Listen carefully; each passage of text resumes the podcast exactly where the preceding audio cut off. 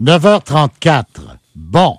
Alors, depuis 7 heures ce matin, on vous consulte, auditeurs et auditrices, et vous avez répondu, mais avec un enthousiasme, Thérèse peut en témoigner, délirant, sur la Saint-Valentin, la fête de l'amour, les relations tout ce que vous voulez.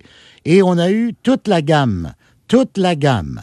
Et parmi les commentaires qui reviennent souvent, c'est j'ai donné, j'ai payé, je ne me fais pas prendre encore avec une fête commerciale à repayer. Et ça tombe bien parce que notre distingué collègue et chroniqueur Pierre-Yves McSween vient de signer encore un ouvrage choc qui paraît là. La facture amoureuse, Pierre-Yves, bonjour. Bonjour Paul, bonjour Thérèse. Est-ce que, est-ce Salut, que, Pierre-Yves. Pierre-Yves, as-tu entendu le savoureux lapsus de Thérèse? Non. Et Thérèse nous en a donné dans l'histoire des savoureux lapsus. Elle a dit la fracture amoureuse. Oui, parce que souvent, il y a une fracture avant la facture. Mais, mais la facture, ce n'est pas que une facture qui est négative après la relation. Il y a des factures amoureuses qui sont consenties, volontaires et données en pleine conscience pendant la relation. Et ça, c'est beau aussi, là. Tu sais, Paul, disons, j'ai envie de t'inviter au restaurant, c'est parce que j'ai envie de t'inviter au restaurant. C'est pas parce que ça coûte de l'argent, tu comprends? Il y a quand même, à l'intérieur des comptables, un cœur.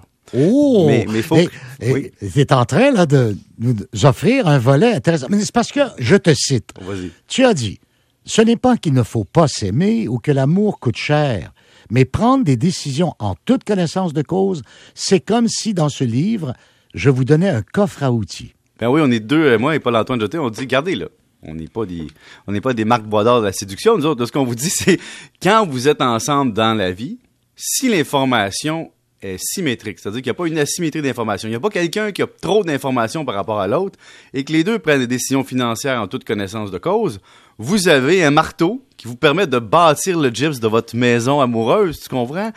Mais là, Paul, faut que je mette une mise en garde. Ma blonde hier va chez la coiffeuse.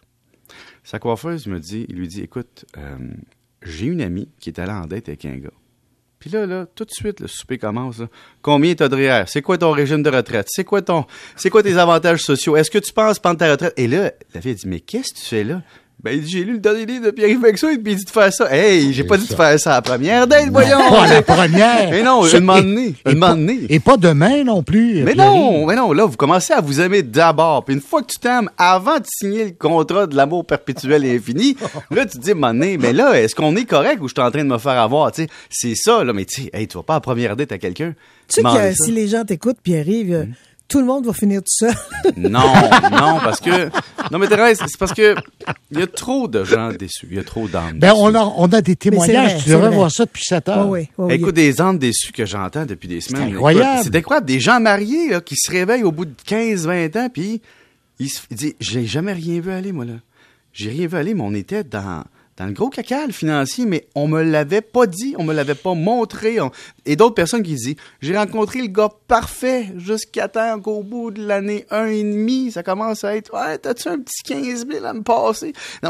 C'est de valeur, mais c'est la vie. Mais je dis pas aux gens de ne pas s'engager avec des gens qui ont des mauvais dossiers de crédit, là, ou qui ont un mauvais passé. Mais des gens qui sont capables de vous dire froidement, voici mon passé, je vis avec ça et je dois rembourser. Bon, c'est correct, ça aussi. Tu vas peut-être même l'aider, c'est correct. C'est ça, l'amour. C'est une équipe, c'est un Mais partnership. on a parti une discussion euh, avant l'émission avec Jérémy. Et je sais pas ce que, ce que tu en penses. puis Jérémy évidemment- Filosa? Pardon? Non, non, Rainville. Rainville, Rainville, là, salut Rainville. Jérémy Je suis pas- Rainville. je suis pas, je suis pas italien, moi. Et je me rase pas Ah, de non, chest. non, C'est ça la ah, différence. là, c'est un peu de détail. Attends une minute, là. On partira pas dans Vie amoureuse Ah non, de Jérémy non, non. Filosa. C'est un Italien euh, effervescent. Oui. Bon, Vas-y. Pierre-Yves, Oui. je disais à Jérémy que pour être bien matché, Oui. c'est important aussi qu'il y a une certaine cohérence dans le couple du point de vue de l'argent, des, des- des finances. Parce que si vous avez un gaspilleux, Un gaspilleux, là, tu sais, le gars, lui, euh, aussitôt, Un panier il- percé. un panier percé, ou encore une conjointe panier percé, wow! C'est difficile de rester calme à la fin de la semaine, non? Ben, en fait, c'est plus que ça. C'est que au-delà de la semaine, du mois, de l'année, c'est que vous allez dans deux directions. Si vous avez une personne, par exemple, qui dit, moi, j'optimise un peu pour qu'on ait une belle vie, puis que l'autre à côté est tout en train de canarder son, son portefeuille, il en demeure moins qu'à un moment le portefeuille commun existe. Et qu'à un moment la vie à deux, c'est la planification long terme du jour où on travaillera plus, éventuellement, si on s'aime vraiment pour long terme. Puis, il va y avoir un clash, éventuellement. Si vous avez quelqu'un qui est pas capable de jamais d'être un acheteur compulsif ou une acheteuse compulsive, et de l'autre bord, quelqu'un qui dit, moi, je, si je mets 10 de ma paye de côté de, à bout de misère, ben c'est sûr qu'à un moment donné, au-delà de l'amour, il va y avoir la fracture hein, que disait Thérèse. Mais Jérémy Ouais. Lédica, il est bien matché parce que sa relation avec l'argent, sa relation personnelle Mhm. et celle de sa conjointe. On a vous- deux types complètement différents. Sais, euh, Elle, c'est- écoute, c'est une analyste financière, puis euh, tu sais, elle est bien là-dedans, puis moi, j'ai pas cette relation-là avec l'argent. Fait que donc, il y a de la confiance. Puis je te dirais que ça avait fait une enquête de crédit sur moi au début.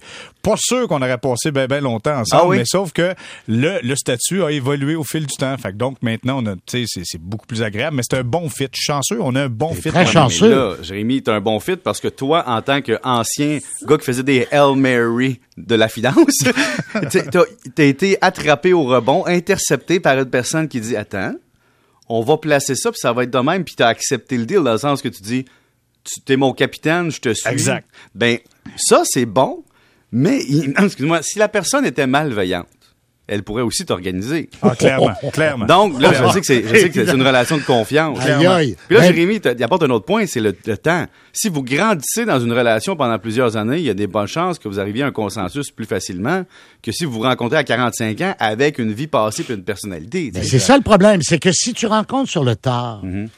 beaucoup de gens traînent avec eux un passé Oui. Par, par moment trouble. C'est peut-être pour ça que c'est important de l'établir assez rapidement. Mettons que tu es à un âge plus avancé, je sais pas, cinquantaine, soixantaine, tout ça, tu rencontres. Est-ce que tu dois avoir euh, un peu plus de méfiance? Ben, pas de la méfiance, Paul, mais je pense que les gens sont plus cyniques. Moi, les gens que je rencontre qui sont plus âgés, puis là, je dis plus âgés, j'ai 42, 43, fait que 50 pour moi, c'est demain.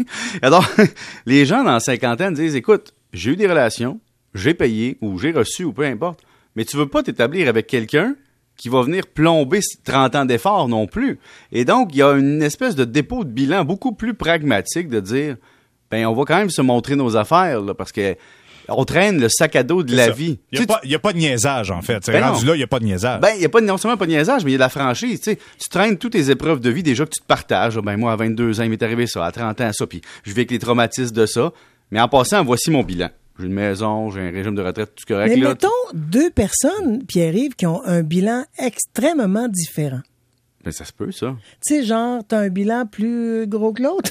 Mais ça arrive souvent, ça, Thérèse. Ça arrive souvent. ben, puis tu négocies ça comment? Mais tu négocies pas. Ben, c'est ça, me semble, En ouais. toute connaissance de cause. La nuance est très, Dans le fond, c'est juste de savoir. là. Ben oui, parce qu'il faut que tu saches dans quoi tu t'embarques financièrement de la même façon que tu t'embarques émotivement ou dans, dans la vie, ce que la personne veut faire. Tu sais, tu t'embarques avec quelqu'un qui dit, moi, je veux finir ma vie dans un chalet, puis l'autre dit, moi, je veux finir ma vie dans un condo au centre-ville. Tu sais, vous vous le dites à un moment donné, on n'a pas les mêmes objectifs.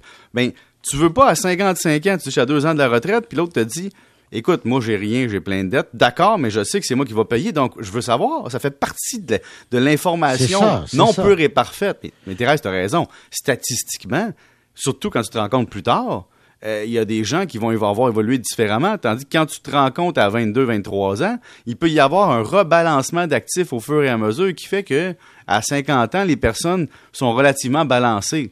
Et tu l'as dit, c'est compliqué parce que à 55 ans, tu peux pas balancer les actifs d'une vie à quelqu'un que tu viens de rencontrer non C'est plus. plus difficile. Ouais, ben, Ben oui. euh, euh, Pierre-Yves, on, on- on a quelqu'un qui nous écrit, puis.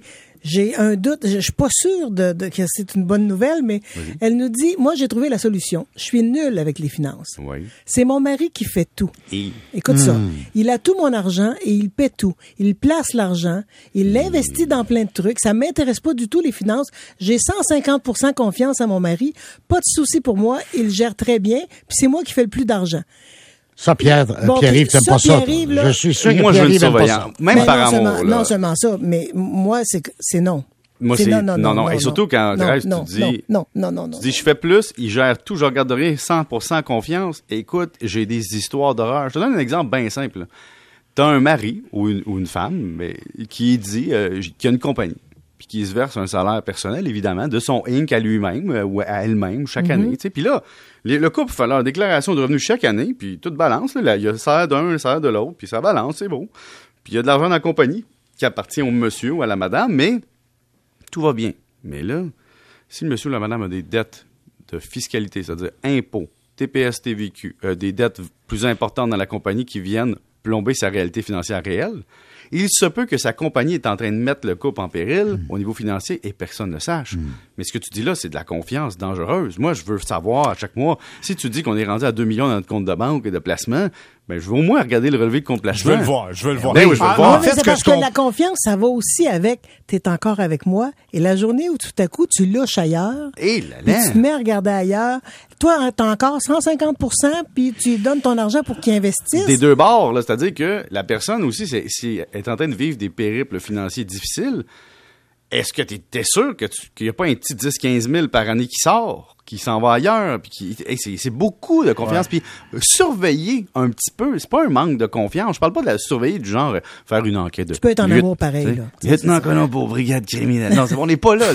On est, on est dans le partage de l'information. Je dis tout le temps, et toi, Jérémy, mettons, est-ce que tu sais si ton hypothèque se rembourse? Est-ce que tu sais Oui, si t'es, oui, oui. tu Je, comprends? je suis mis au courant. J'ai des bilans, disons. C'est ça, ben ça, c'est important quand même voir des relevés un peu pour dire, moi, j'étais un peu Thomas financier, j'ai besoin moi-même de mes propres finances, de les surveiller, tu sais. Mais je te connais et on se ressemble beaucoup. Ben Mais non, non, sérieusement, Pierre, on n'a pas évoqué, on va le faire en terminant, Oui. le dernier des scénarios où elle et lui, ou lui et lui, ont des gros REER, Oui. des gros CELI, Oui. et s'intéressent à tout ça. Le scénario, quoi, du couple parfait financièrement. Ben, il existe, c'est sûr. Il existe. Ben, Que ben, les deux s'intéressent, que les Ben, deux s'intéressent à ça? Non, non seulement ils s'intéressent, mais les deux sont à l'aise, s'administrent bien, c'est l'harmonie, Ben oui. et mettent en commun, et mettent en commun leur richesse. Ben, moi ben, le commun, là. Ben, Paul, pas juste mettre en commun quand si t'es rendu là, puis les deux s'abonnent, mais Paul, où t'as raison, c'est que tu grandis dans la vie, dans un couple, financièrement, ensemble. Et à un moment donné, il y a des implications communes qui vont jusqu'à l'argent. Tu vas pas, genre, faire portefeuille à part pendant 30 ans, puis à un moment donné, dans dans 30 ans, il y en a un qui est plus que l'autre ou moins que l'autre. Ça, ça- ça prend un rebalancement, mais tu as raison. Un couple sain, éventuellement, les deux ont des actifs rendus à 50-60 ans, puis il n'y en a pas de problème, même s'ils retournent sur le marché des joueurs autonomes sans compensation. Oui. Il y aura, ils seront repris au balotage quelque part. Non, mais, non, mais, non, mais, Je trouve ça bien. Mais Paul, t'as raison, Ah. mais tu sais. Non, mais Pierre-Yves, c'est le scénario idéal. Si jamais ça, ça chire, comme Oui, l'autre, caché, comme dans le jeu. chacun part avec la moitié de son côté. Oui, mais Ça- c'est ça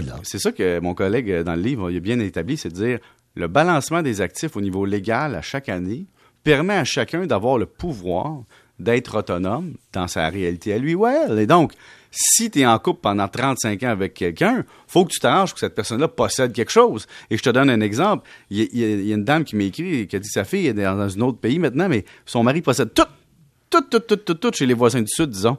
Tout. Puis la, la personne n'a rien à elle.